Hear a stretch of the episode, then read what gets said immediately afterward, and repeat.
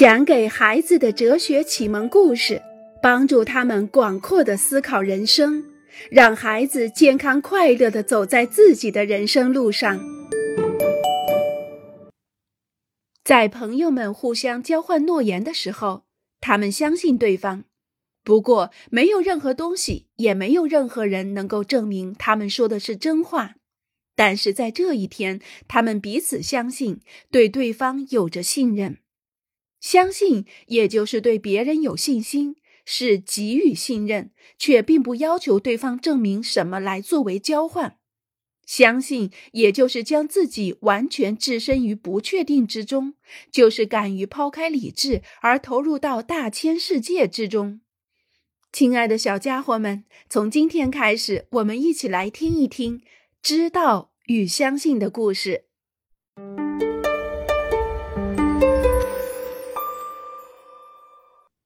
你知道还是你认为？我搞不懂了。明明我把它藏在睡袋里。马泰奥很烦躁，他找手电筒已经找了一个小时了。奇怪了，到底是谁拿了呢？是朱丽叶。安东尼说：“真的吗？你确定？”马泰奥问道。接下来的情景可能是这样。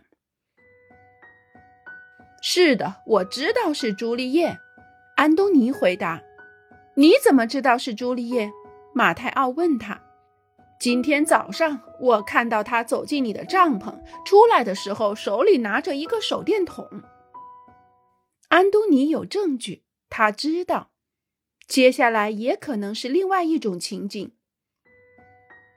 我真的认为是朱丽叶。安东尼说：“为什么你认为是他呢？”马泰奥问道：“昨天晚上你没有听见他说什么吗？他说他的手电筒弄丢了。”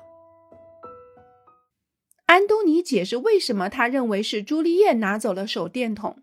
他没有证据，他只是认为。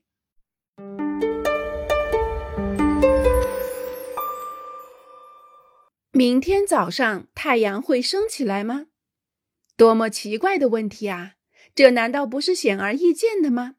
所有的人都会回答：“是的。”从来没有出现过哪一天清晨，我们在黑暗中四处寻找太阳。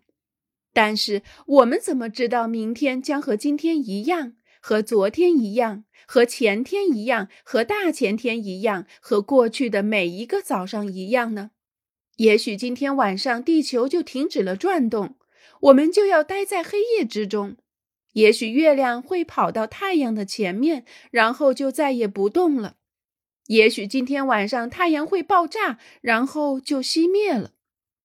确实没错，这一切从来都没有发生过。可是，这能证明这一切永远都不会发生吗？不能。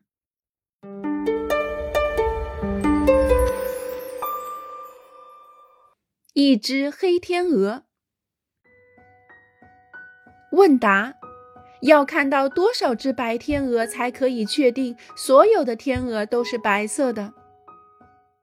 一百只不行，要多得多。一千只、一亿只、一百亿只也不行。其实，只有看完有史以来全世界上所有的天鹅，才能够确定所有的天鹅都是白色的。问答。要看到多少只黑天鹅才能说所有的天鹅都是白色的？这句话是错的。一只，一只就够了。这太可怕了。我们可以倾尽一生环游世界来证明所有的天鹅都是白的。我们自认为成功了，因为五十年间我们看到的都是白天鹅。然而有一天，哎呀，倒霉了！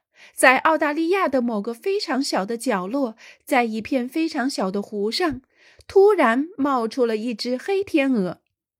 为了证明某件事是错误的，只需要一个例子，一个就足够了。但是要证明某件事是正确的，要举的例子，就算有几十亿个，也永远不够的。